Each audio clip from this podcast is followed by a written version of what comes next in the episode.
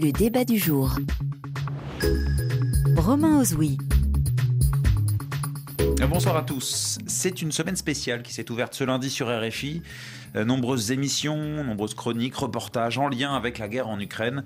Car vendredi, cela fera un an que l'invasion russe a été lancée. Alors dans ce cadre-là, on va s'intéresser ce soir à l'action de l'Union européenne. Une action tous azimuts hein, pour défendre l'Ukraine, des aides financières, militaires pour Kiev et des sanctions qui se multiplient bientôt le dixième train à l'égard de Moscou. Alors pourquoi ce positionnement? Est-ce que l'Union européenne agit par solidarité ou bien par intérêt? Voilà la question qu'on pose ce soir. L'enjeu est-il de soutenir l'Ukraine pour éviter eh bien, de voir la menace toucher à terme d'autres pays du continent? Ou bien est-ce que l'enjeu, c'est de gagner du poids pour euh, l'Union européenne, une nouvelle légitimité sur la scène internationale? Soyez les bienvenus. RFI. Et pour répondre à toutes ces questions, nos trois invités. D'abord à mes côtés en studio, Marie Dumoulin, bonsoir. Bonsoir. Vous êtes ancienne diplomate, directrice du programme Europe élargie au centre de réflexion European Council on Foreign Relations. Face à vous, Ulrich Bouna, bonsoir. Bonsoir. Analyste géopolitique, spécialiste de l'Europe centrale et, orientale. Vous êtes membre également du think tank Open Diplomacy. Et puis votre ouvrage, La guerre hybride en Ukraine, quelle perspective? Ça, ça nous intéresse. Sylvain Kahn, notre troisième invité, est en ligne avec nous. Bonsoir Sylvain Kahn. Bonsoir. Docteur en géographie et professeur d'histoire à Sciences Po. Votre ouvrage Histoire de la construction de l'Europe depuis 1945. Merci à vous trois d'avoir accepté l'invitation du débat du jour sur RFI. Alors d'abord, puisqu'on approche de cette date anniversaire, euh, Marie Dumoulin, est-ce qu'on peut tirer un bilan de l'action de l'Union européenne euh, dans cette guerre? Il faut bien voir que l'Union européenne, depuis un an, a été mobilisée beaucoup plus qu'elle n'avait pu l'être auparavant sur des sujets de politique étrangère et de manière beaucoup plus rapide et réactive que ça n'avait été le cas auparavant. Vous l'avez dit, on en est au dixième paquet de sanctions euh, adopté par l'Union européenne. Le premier a été adopté dès le 25 février, donc 24 heures après le début de l'invasion russe, ce qui, dans les procédures de décision de l'Union européenne, est, je pense, un record euh, absolu en termes de rapidité de réaction par rapport à un, un événement générateur. Depuis, euh, depuis un an, l'Union européenne est allée beaucoup plus loin à la fois sur les sanctions vis-à-vis de la Russie, mais aussi sur l'assistance financière, humanitaire et militaire qu'elle a pu euh, accorder à l'Ukraine. Euh, on en est à plus de 50 milliards d'euros en termes de volume, mais c'est aussi des millions de réfugiés accueillis dans des conditions relativement favorables par rapport à ce que l'Union européenne savait faire auparavant depuis un an. Et puis, c'est la livraison d'équipements létaux, donc d'armement et de munitions à un pays hors Union européenne, euh, c'est-à-dire un, voilà, un type d'action que l'Union européenne n'avait jamais faite, même pour ses propres États membres. Donc c'est, on est vraiment dans des choses complètement nouvelles et, euh, et depuis un an, l'Union européenne a montré qu'elle savait utiliser les instruments dont elle dispose pour réagir assez rapidement à une situation inédite. Et puis le dernier exemple, mais qui est important pour les Ukrainiens, c'est évidemment le, la reconnaissance du statut de candidat accordé à l'Ukraine euh, pour une adhésion future à l'Union européenne. Ça, c'est quelque chose qui euh, n'était pas discuté avant le début de cette guerre et qui aujourd'hui est l'un des marqueurs fort du soutien que l'Union européenne accorde, accorde à l'Ukraine dans cette guerre. C'est quelque chose de complètement nouveau, vous nous dites, mais est-ce que c'est inattendu selon vous? Alors en plus, vous êtes ancienne diplomate, ça peut être intéressant. Est-ce que vous êtes surpris par cette réactivité que vous notez de, de, l'Union européenne? Vous l'avez dit, il y avait des outils qui ont été mis en place pour permettre aujourd'hui les dispositifs existants, notamment concernant les livraisons d'armes. Alors c'est des outils qui n'étaient pas prévus pour ça à l'origine. Euh, la facilité européenne de paix, notamment celle qui sert à financer l'achat d'armements pour l'Ukraine, c'est quelque chose qui existait auparavant pour l'achat d'équipements non létaux, donc plutôt des choses de protection, etc., euh, et essentiellement jusqu'à présent pour des pays africains.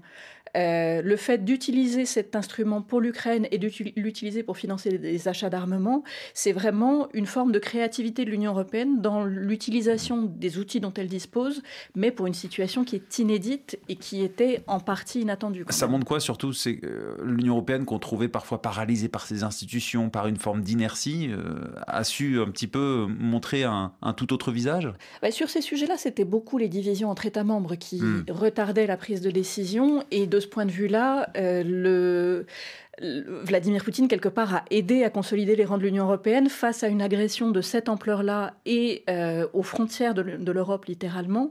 Les Européens ont réagi très vite et très fort en utilisant rapidement les instruments dont ils disposaient. Ulrich Bouna, c'est l'unité de l'Union européenne qui est la plus euh, à saluer ou qui est la plus impressionnante, je dirais, depuis le début de la guerre en, Ukraine, selon vous? C'est vrai qu'effectivement, je, m'inscris complètement dans ce qui vient d'être dit, c'est l'unité et la réactivité, je pense que c'est les deux marqueurs principaux de, l'action de l'Union européenne depuis un an. Euh, et qui effectivement en utilisant et aussi une certaine agilité en fait en utilisant des, euh, des outils qui euh, comme vous l'avez dit n'étaient pas forcément faits pour ça ou en tout cas vraiment avec, avec pour objectif finalement principal de répondre le plus rapidement possible à effectivement à, à une agression et à une invasion en fait vraiment aux portes de l'Europe d'autre part d'une part et d'autre part effectivement de, permettre aussi de comment dire d'aider finalement le pays agressé et aussi de, prendre des sanctions le plus rapidement possible sur, euh, pour le, sur, contre le pays agresseur. Et donc effectivement, forcément, tout ça joue sur le fait que le statut, je pense, de l'Union européenne, c'est forcément mais comme un peu dans toutes les crises que l'Union européenne a, traversées. On sent que l'Union européenne s'est probablement renforcée et crédibilisée, je pense, euh, depuis, depuis le début, depuis le 24 février. Alors, l'Union européenne s'est renforcée et est-ce qu'elle agit par euh, intérêt ou par solidarité? C'est la, question qu'on pose, mais euh, je voudrais terminer ce tour de table avec vous, Sylvain Kahn. Vous, quelle lecture vous avez de, ce premier anniversaire de, de, guerre en Ukraine et de cette action de l'Union européenne? Bah, je, je je m'inscris, euh, disons, euh, dans, le, dans, les analyses euh, qui viennent d'être proposées. ce je pense que ce que je pourrais ajouter pour le souligner, c'est que il y a une certaine surprise, hein, c'est-à-dire que les commentateurs, bien souvent, disons, ne s'attendaient pas forcément à ce que l'Union européenne réagisse, comme ça a été dit, avec autant de célérité, avec autant d'efficacité, avec autant de détermination. Et donc, il me semble que ce qui est intéressant, c'est que cette séquence vient comme un redoublement hein, de quelque chose d'analogue qui s'est passé juste avant dans la crise euh, pandémique du Covid. Et là, c'était beaucoup plus frappant. Encore au mois euh, d'avril ou encore au mois de mai 2020, il y avait encore euh, soit des acteurs politiques, soit des commentateurs pour dire ben, vous voyez, euh, l'Europe est encore désunie, etc. Alors que, comme ça a été souligné, l'Europe non seulement n'est pas désunie, mais surtout elle est efficace, coordonnée et convergente. Et donc on peut dire que la succession de ces deux crises, et on pourrait même dire que a eu euh, quelque chose d'analogue durant le Brexit, mais à mon avis, le Brexit, euh, moi, j'ai jamais pensé que le Brexit était une crise de l'Union européenne, comme euh, certains pouvaient le craindre ou l'espérer. Mais en tous les cas, ça veut dire qu'il y a quand même trois épisodes de crise successifs dont il ressort que l'Union européenne, pour le dire de façon extrêmement simple, fonctionne. deux, que manifestement, les institutions et les acteurs qui les mettent en œuvre sont en phase avec une demande sociale parce que ce qui est, me semble-t-il, euh, assez intéressant, c'est qu'il n'y aurait pas à la fois encore euh, cette efficacité, cette rapidité d'exécution euh, et cette cohérence et cette cohésion si ça ne correspondait pas d'une manière ou d'une autre à une demande sociale, on va dire, majoritaire dans l'ensemble de la population européenne, dans l'ensemble des habitants de l'Union européenne. Et donc, du coup, euh, surtout, ça dure dans la durée. Hein. Vous vous rappelez qu'il y a beaucoup de gens qui disaient Ah oui, là, d'accord, on sent les Européens soutiennent ces efforts, mais est-ce que ça passera le printemps? Et puis euh, après, il y a même le Front National en France, le Rassemblement National, qui s'est dit Bon, manifestement, à partir du mois de septembre, on va faire une petite campagne pour dire Oui, mais tout ça est quand même compliqué pour nous, pour les Français. Euh, il faudra peut-être penser au fait que ça nous pose plus de difficultés. Et le soutien dans les opinions publiques se maintient.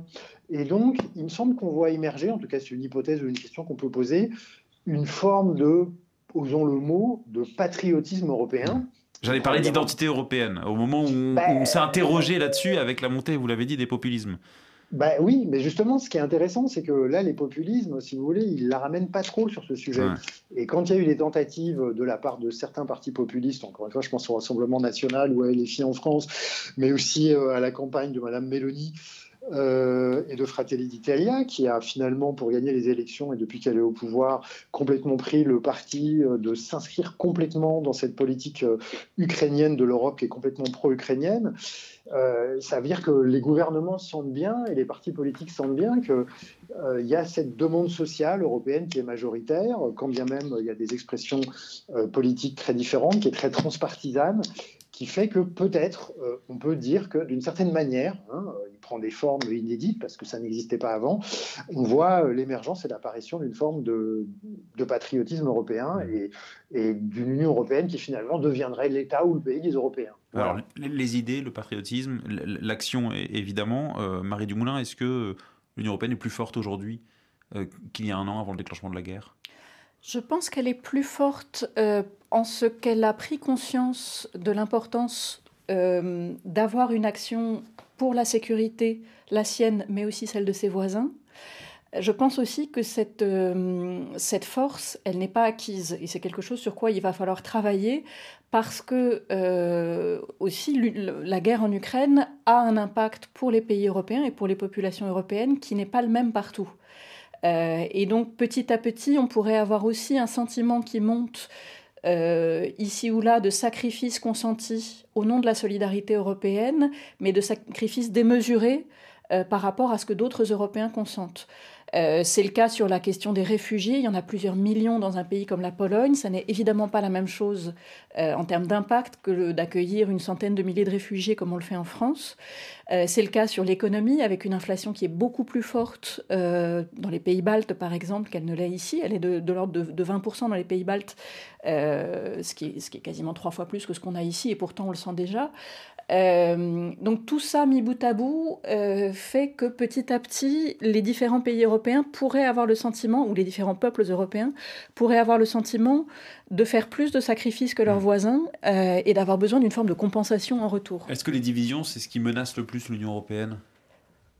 C'est sans doute ce qui me... Les risques de division, j'entends. Les risques de division. Alors, je pense par ailleurs que les Européens, les, gouvernements européens en sont conscients euh, et qu'ils font leur possible pour essayer de, minimiser au maximum euh, ces différences et de lisser l'impact qu'il peut y avoir ici ou là.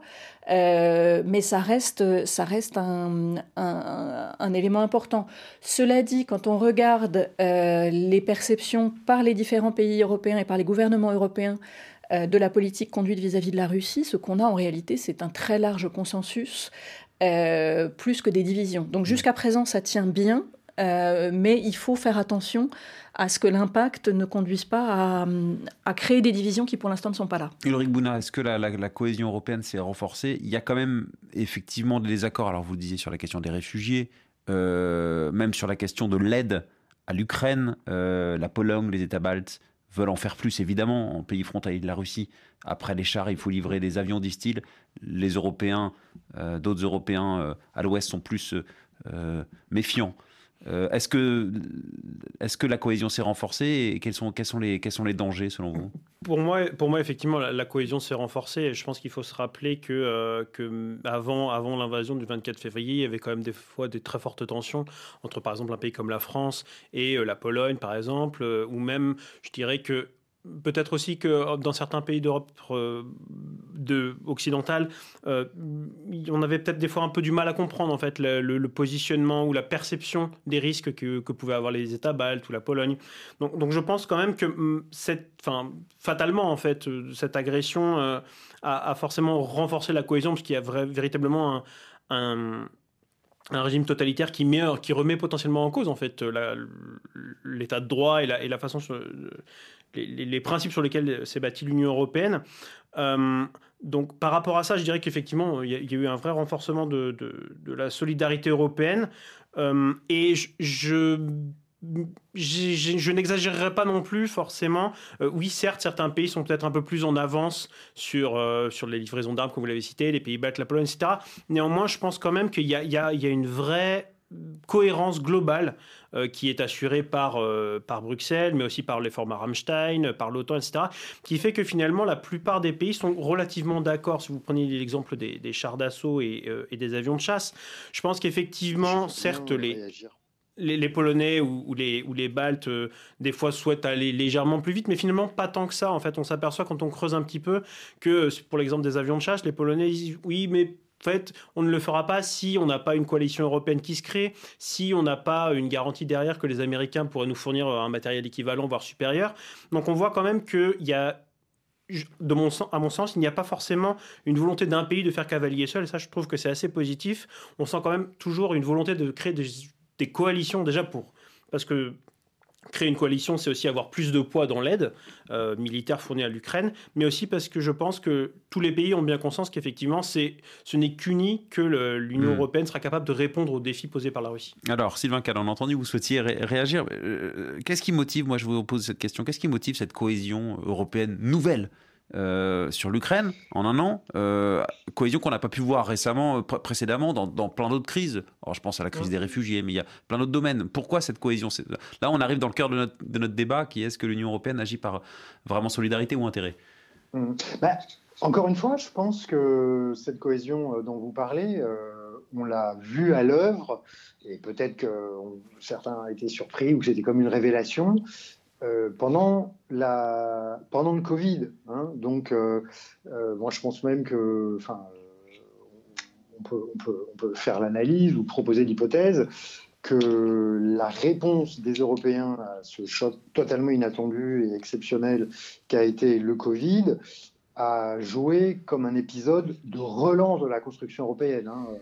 Les historiens ont, l'habitude, disons de façon un peu, un peu classique, ou un peu stéréotypé, enfin on le fait tous, hein, euh, de considérer que la construction européenne euh, est, une, est une succession de crises et de relances. Bon, et là, on peut dire très schématiquement que depuis 2005, avec le rejet du traité constitutionnel européen, il y avait une série de crises, un long épisode de crise que aucune réponse n'avait contribué à aucune réponse n'avait contribué à, relancer la construction européenne dans son ensemble. Et avec le Covid, c'est ce qui s'est passé. C'est-à-dire tout d'un coup, tout le monde s'est dit ah bah oui, finalement l'Europe ça marche, on y arrive, on trouve des solutions ensemble, on a de nouveau envie de le faire.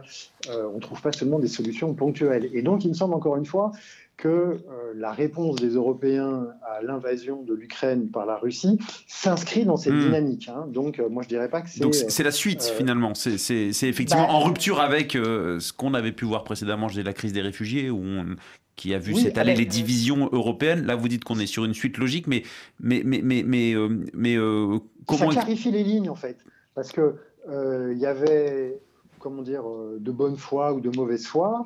Il y avait un certain un nombre de secteurs des opinions publiques euh, ou de la société politique, euh, ou même des dirigeants économiques, qui se demandaient si d'une manière ou d'une autre, on ne pouvait pas faire des espèces de compromis avec cet État russe, dont on hmm. voyait bien qu'il ne partageait pas exactement les mêmes valeurs, mais néanmoins, on devait pouvoir s'en accommoder. Et là, tout d'un coup, euh, comment dire, il y a une espèce de... On est au révélateur de la de l'invasion de l'Ukraine par la Russie, c'est-à-dire que tout d'un coup, le jeu est simplifié, c'est-à-dire on voit très clairement mm. qui est européen et qui ne l'est pas.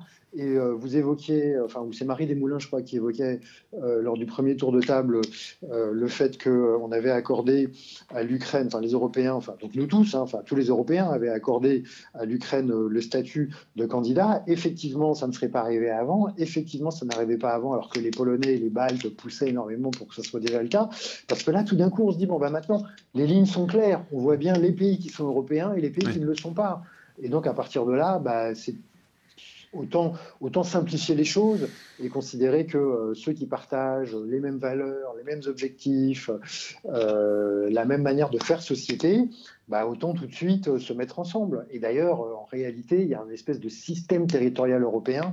Si vous prenez les pays qui sont membres de l'espace économique européen, par exemple, euh, qui sont pour partie membres de l'Association européenne de libre-échange, comme la Norvège, comme la Suisse, comme le Liechtenstein ou comme l'Islande, bah, finalement, maintenant, c'est simplifié. En fait, les pays qui sont dans l'espace économique européen, on va dire, ils sont à 80% dans, dans l'Union européenne. Mmh. Les pays qui sont candidats et avec lesquels on a des accords d'association, ou même la Turquie qui est en union douanière, ils sont à 60% dans l'UE. Vous voyez Du coup, je trouve que le jeu, le jeu devient beaucoup plus clair et on voit les choses de manière euh, beaucoup moins euh, brumeuse euh, qu'avant. On a compris, vous prenez, vous prenez la, cohésion européenne et vous êtes rejoint par les deux autres invités sur ce point-là, mais Marie Dumoulin, moi j'aimerais comprendre, parce qu'à la différence de la pandémie, effectivement, 750 milliards d'euros de, de plans d'aide euh, effectivement illustration de la cohésion européenne, première illustration de la cohésion européenne avant cette guerre en Ukraine. Euh, est-ce qu'il y a, une grande différence? C'est que euh, à ce moment-là, les États-Unis, il y a un an, se rapprochaient de l'Indo-Pacifique. Il y a le bloc Chine-Russie qui se renforçait. L'Union européenne est un peu reléguée au second plan. Est-ce qu'avec cette guerre en Ukraine, il n'y a pas cette volonté de peser davantage sur le plan international? Qui motiverait cette aide au-delà d'aider euh, l'Ukraine européenne alors, euh, je crois effectivement que euh, l'Union européenne soutient l'Ukraine, euh, pour répondre à la question qui est l'intitulé de l'émission, non seulement par solidarité, mais aussi par intérêt. Mais de ce point de vue-là, je pense qu'il faut faire attention à, bien définir ce qu'est cet intérêt. Ça n'est pas uniquement la cohésion interne, ça n'est pas uniquement le fait de peser sur la scène internationale, c'est aussi parce que ce qui est en jeu dans cette guerre en Ukraine, ce sont les fondements même de l'ordre international existant. Et c'est ce qui a fait que l'Union européenne a hmm. Pu, depuis, euh, depuis des décennies, vivre dans la paix et la stabilité. Quand on a un État euh, membre permanent du Conseil de sécurité des Nations Unies, doté de l'arme nucléaire, qui lance une guerre d'invasion et de conquête territoriale sur son voisin, ce qui est en cause, c'est la souveraineté des États, c'est l'intégrité territoriale, c'est le principe d'intangibilité des frontières toutes sortes de principes qui sont vraiment au cœur de la sécurité internationale aujourd'hui. Et donc c'est dans l'intérêt des Européens, mais pas uniquement dans l'intérêt des Européens en réalité. Ça va bien au-delà de la sécurité européenne de soutenir l'Ukraine parce qu'on ne peut pas laisser euh, se produire un précédent de cette nature. On ne peut pas laisser la force payer. C'est davantage de, prévenir euh, effectivement toute nouvelle menace russe à l'égard d'un autre pays européen toute nouvelle menace russe, mais aussi euh, l'apparition d'un précédent euh, qui aurait des effets déstabilisateurs sur l'ordre international. Parce que des États membres permanents du Conseil de sécurité des Nations Unies dotés de l'arme nucléaire, il y en a d'autres et qui ont aussi des ambitions territoriales vis-à-vis de leurs voisins. Je pense à la Chine en particulier. Donc les, deux, finalement, vont, vont, vont, de pair, peser sur, le, sur la scène internationale et prévenir euh, tout futur conflit entre la Russie et un, pays européen. Ulrich Bouna. Oui, oui, complètement, c'est ça. C'est-à-dire qu'effectivement, euh, c'est dans l'intérêt, euh, bien évidemment, de, l'Union européenne d'avoir d'avoir, euh, un, environnement proche, assez stable, euh, euh, et, effectivement d'avoir une garantie de, développement un petit peu euh, harmonieux à ses frontières. Mais, mais c'est aussi effectivement finalement aider l'Ukraine, soutenir l'Ukraine, donc avoir de la solidarité avec l'Ukraine, puisque pour le coup ça s'appelle le fonds de solidarité avec l'Ukraine. Mais c'est aussi effectivement c'est assurer, je dirais, la pérennité finalement du projet européen qui, comme vous l'avez parfaitement dit, en fait, est, basé sur le, principe que le, droit prime sur la force. Euh, et, c'est effectivement ce que, ce que les Russes cherchent à enfin, se remettre complètement en cause depuis le, depuis le 24 février. Et juste un, petit point auquel euh, je, viens de penser, enfin quand j'écoutais les autres interventions, c'est que il y a aussi, je pense, une chose qui est intéressante sur cette crise, c'est le rôle joué finalement par, euh, par les, têtes de l'exécutif européen, qui, de par notamment leur déplacement plusieurs, euh, enfin répétés euh, à Kiev, ont aussi, je pense, acquis une certaine stature et ont aussi, bon, déjà donné une, euh, comment dire, un visage à l'Union européenne, un visage vraiment concret. Et, et, ont aussi probablement participé en fait à cette crédibilisation globale, puisque finalement, ce sont eux aussi qui, qui sont un petit peu les grands ordinateurs, on va dire, de, avec les États membres bien sûr, mais les grands ordinateurs un petit peu de cette aide européenne. Et donc mm. je pense que ça, ça a aussi probablement renforcé le poids de l'exécutif européen vis-à-vis notamment des États membres. Oui, le renforcement du, du poids de l'exécutif européen vis-à-vis aussi des États-Unis. Aussi, il est, très clair, euh, enfin, je, me permets de continuer, mais il est très clair effectivement que, que euh, on le voit bien d'ailleurs dans l'aide financière à l'Ukraine, où finalement les États-Unis et, les Européens sont un petit peu à 50-50, je caricature un peu, mais c'est à peu près ça. Et donc effectivement, il est très clair que l'Union européenne ne pouvait pas se permettre non plus d'être en retrait des États-Unis dans, dans, un conflit ouvert qui se déroule à, ses, portes. Sylvain Kahn, cependant, parce que euh, l'Union européenne réagit quand même beaucoup aux demandes de Volodymyr Zelensky, est-ce qu'il est qu'il y a un danger là-dedans quand alors Volodymyr Zelensky a demandé euh, de l'aide, a demandé euh, des chars. L'Union européenne a répondu en certes mettant du temps, mais euh, a livré des chars. la question se pose aujourd'hui les avions de combat. Est-ce que l'Union européenne peut se décrédibiliser en, se soumettant aux demandes de Volodymyr Zelensky? Bah, moi, j'aurais plutôt tendance à considérer que les risques de décrédibilisation, quand ils ont existé, c'était plutôt en raison du retard à l'allumage ou du temps, euh, du temps mis ou la procrastination euh, face à ce type de demande. C'est-à-dire, bon, alors hmm. moi évidemment, je ne suis pas du tout spécialiste en, stratégie ou en, en, défense, mais si j'ai bien, si je me suis bien documenté, il y a quand même aujourd'hui un certain nombre de collègues experts dans ce domaine qui se demandent si, si les Européens et les Américains avait euh, fourni euh, rapidement au moment de la contre-offensive ukrainienne de l'automne dernier, le matériel qui est, seulement en train d'être fourni maintenant, peut-être y aurait-il eu moyen que cette contre-offensive, qui avait déjà été un succès, soit un succès bien plus grand encore. Donc, Donc c'est Volodymyr Zelensky clairement qui donne le tempo de l'action européenne dans cette guerre bah, il ne le donne pas parce que justement, euh, à chaque fois qu'il demande quelque chose, euh, les Européens et les Américains euh, ont toujours un prennent un certain temps. C'est pas une critique, hein, je veux dire, mmh. c'est un constat parce que ça peut se comprendre hein, par ailleurs ça peut se comprendre et c'est pas seulement parce que euh, il y a beaucoup de gens qui doivent se mettre d'accord. Hein. Là, on l'a bien vu aujourd'hui, euh, quand le président américain euh, décide, ou quand l'administration américaine décide de faire quelque chose, elle le décide d'ailleurs en informant ses alliés, sans forcément se concerter avec elle, et ça peut aller très vite. Donc, simplement, pour des raisons X, Y ou Z qui sont à chaque fois pas les mêmes, eh ben, le temps de réponse, me semble-t-il, a plutôt été sous le signe euh, d'une certaine euh, lenteur que d'une euh, hmm. très grande célérité. Donc, bon, voilà, je crois qu'on est quand même très très loin d'une situation où le président ukrainien, comment dire, oui, enfin, donnerait des consignes hmm. à, à, ceux qui le soutiennent. et j'espère qu'on n'aura pas à regretter dans le futur ou que les historiens du futur euh, euh, ne tireront pas la conclusion que à certains moments, les Européens et les Occidentaux en général, enfin les 50 pays qui se retrouvent à Rammstein, c'est quand même pas mal, 50 pays, c'est pas rien, finalement auront, auront, réagi, certes, mais parfois trop lentement. Et que ça, aura, que ça aurait augmenté considérablement soit le coût de la guerre, soit que ça aurait empêcher d'avoir un résultat euh, plus efficace. Il y a un temps de réponse long, mais au final, à chaque fois, dans le sens de, Volodymyr Zelensky, Marie Dumoulin, ça pose la question de, l'avenir. Et maintenant, ça fait un an, euh, on va continuer à être dans cette escalade des demandes d'aide de Volodymyr Zelensky, le président ukrainien, et comment l'Union européenne peut-elle tenir à l'épreuve d'une guerre qui durerait? C'est pour moi le principal risque euh, dans cette guerre, c'est que la durée conduise euh, à une augmentation des divisions dont je parlais tout à l'heure et petit à petit à une perte de la dynamique du, du soutien européen. Or, je partage complètement ce qui vient d'être dit. Le principal risque de discrédit pour l'Union européenne, c'est de continuer à affirmer qu'elle soutient la souveraineté et l'intégrité territoriale de l'Ukraine sans pour autant mettre les moyens euh, qu'il faut pour permettre à l'Ukraine de défendre cette souveraineté et cette intégrité territoriale. Donc oui, il va falloir se mettre en ordre de bataille pour continuer à fournir une assistance euh, à l'Ukraine. Ça suppose des décisions financières, industrielles, euh, des décisions d'organisation aussi. Et puis ça suppose de mettre en place sans doute des mécanismes de prise de décision différents et de gérer les différences de perception d'un État à l'autre, notamment sur les risques d'escalade du conflit avec la Russie parce que c'est l'un des facteurs qui a conduit aussi, je pense, au retard de certaines décisions. Les, moyens qui ne sont pas illimités, vous l'avez dit, déjà plus de 50 milliards d'euros dépensés, euh, c'est là où la cohésion risque d'être mise à mal.